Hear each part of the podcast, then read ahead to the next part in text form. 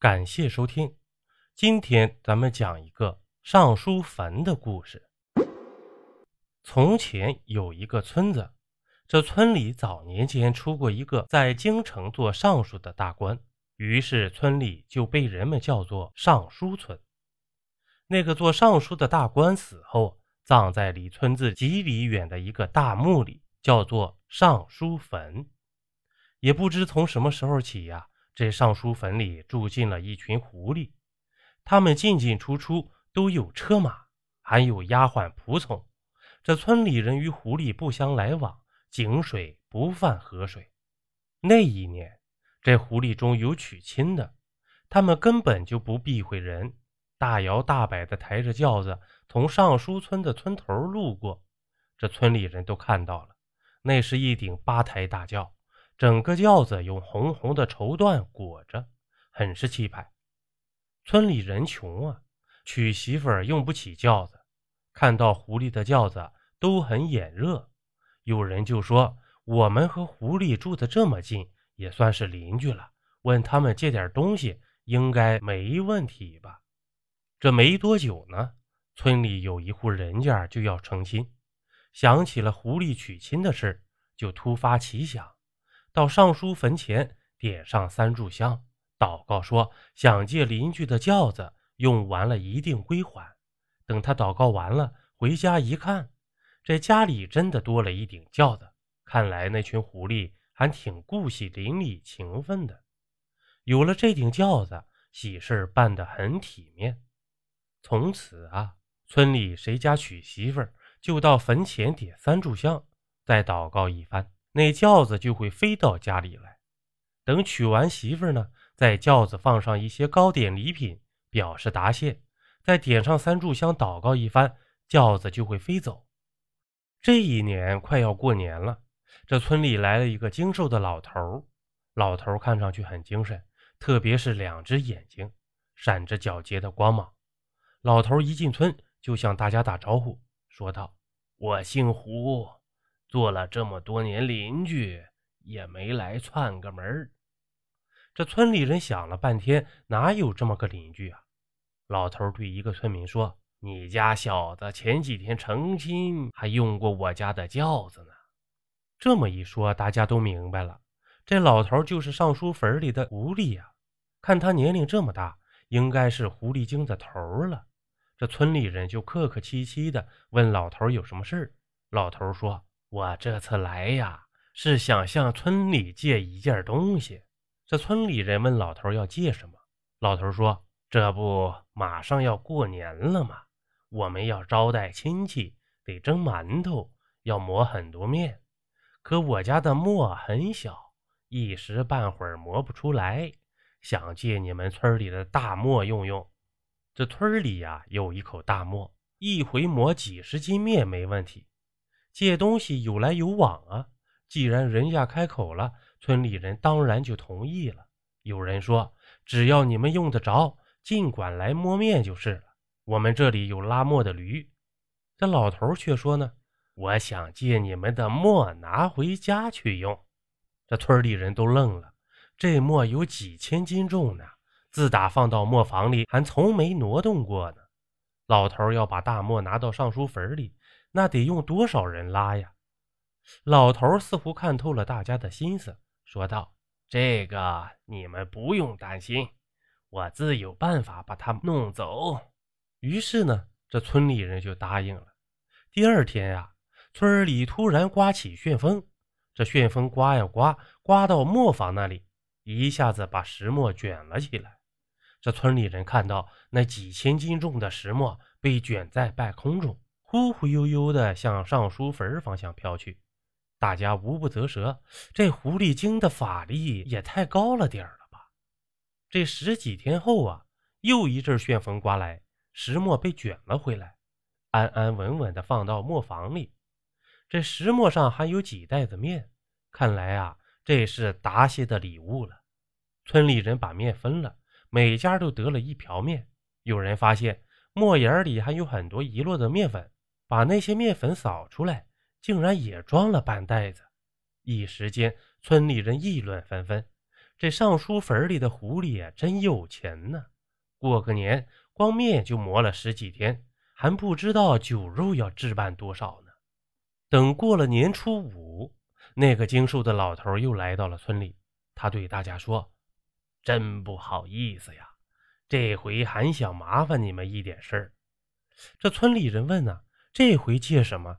老头说：“呢，这回不是借东西，是想借个人。”村里人愣了，问要他们干什么活这老头说：“也不是干活，就是想让你们捧个人场，凑点人气儿。”这老头说：“呀，他在京城里有一门亲戚，已经多年不走动了。今年突然来信说初八要到他家来走走。那个亲戚可了不得了，要钱有钱，要权有权，出行一次地动山摇。可自己家呢，人丁稀少。”出来迎接显得太丢份儿，就想请村里的乡亲们去捧个人场。这老人提出了要求，亲戚的轿子来了，这村里人呢只管站在路边，等轿子到了跟前儿他们张嘴喊话就行了，别的都不用管。到时候少不了好处。这上回芥末呀，村里人已经尝到了甜头，知道老头说话算数，于是呢就答应老头。初八晚上去捧人场，这转眼到了初八那天，村里人按着事先约定的，早早的站在村头的路边等着了。过了一会儿，前面隐隐看到灯光，还传来敲锣的声音。等走近了，大家才看清，队伍最前面是十几个大汉举着灯笼，一队随从边走边敲锣，接着有几十个人骑着高头大马经过。最后才是一长溜八抬大轿，村里人都被这气派给惊呆了。有到过县城的村民见过县太爷出门，那气势比这可差远了。等轿子到跟前儿了，大家才想起喊话来，就张开嘴齐声喊：“恭迎太夫人。”这只听轿子里一个老太太说：“这么冷的天儿，难为大家在这里迎候着，赏。”这一个随从拿出个袋子来，哗哗的向空中撒着什么。大家拾起来一看，我的妈呀，是银元呀！等第二台轿子来了，大家又喊恭迎老夫人。这轿子里的人说：“给大家赏钱，买壶酒喝。”又有随从把钱撒在路边，大家一阵哄抢。等第三台轿子来了，大家就喊恭迎老先生。这轿子里一个男人说：“大家辛苦了，赏。”就这样啊，十几台轿子过去了，整个队伍浩浩荡荡地向着尚书坟的方向而去。村里人人都拾了不少的银元，这个年过得呀，十分的红火。这一天呢，村里几个年轻人一起玩牌，有个叫房二的说：“我怎么琢磨着那些狐狸精和咱们做邻居不是个事儿啊？”这有人问：“怎么不是个事儿了呢？这不挺好吗？”这房二说：“尚书坟本来就是咱的祖坟，那些狐狸住进去，却成了尚书坟的主人，我们反倒被使唤来使唤去的，这还有天理吗？”这房二这么一说，大家一琢磨，也是这个理儿啊。这房二又说：“我们应该把那些狐狸精赶走，把尚书坟里的东西拿出来。”像那顶轿子本来就是我们祖宗的，我们想用，反而要向那些狐狸借，这公平吗？这有人就说了，狐狸有法术，怎么惹得起呢？这房二说，再有法术，毕竟是狐狸，是畜类，怎么能跟我们人比呢？我就不信斗不过他们。这于是啊，房二和几个年轻人商量好，先看那些狐狸是怎么进的坟。他们在尚书坟边上转了五天，终于看到一只狐狸钻进一丛荒草后就消失了。这房二顺着狐狸消失的方向走去，果然发现了墓道口。这回去后，他们请了一个道士，画了一道能镇住狐狸精的符。这天夜里呢，大家举着火把来到墓道口。这房二先把符贴上去，然后向里面喊：“狐狸精们听着。”你们占用这里很久了，这是我们祖先的坟，现在请你们搬出去，如不出来，我们可就放火了。”这刚喊了两遍，突然一阵旋风刮来。这旋风过后啊，只见十几只狐狸站在木顶上，一只老狐狸张嘴说话。这听声音就是来过村里的那个老头。他张口说：“你们这些人听着，当年我未得道时，尚书大人曾有恩于我，他一生清廉，以致子孙穷困。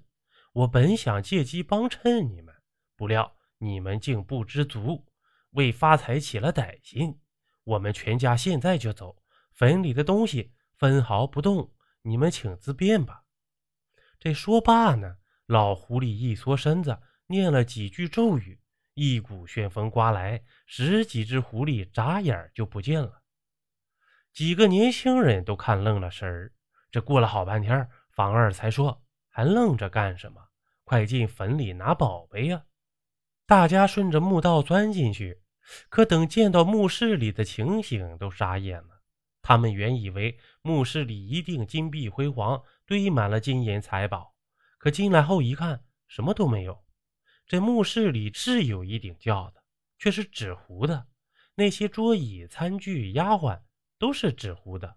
若是拿出坟去，一阵风吹就没了。大家你看看我，我看看你，什么都没拿着。就都耷拉着脑袋回去了。村里有个老人听说了这件事，就说：“咱们祖宗做的是清官，清如水，明如镜。听说他死后都没钱把棺椁运回故乡来，靠乡亲们凑钱才能魂归故里。他的坟里怎么会有宝贝呢？”这以后啊，又过了很多年，尚书村还是那么穷。村里人回忆往事。就为看着尚书坟的方向，长叹一口气，说道：“那狐狸精也不知道哪儿去了。其实有他们做邻居啊，还是真不错呀。”嘿嘿，点个订阅吧，下集更精彩，咱们下集见。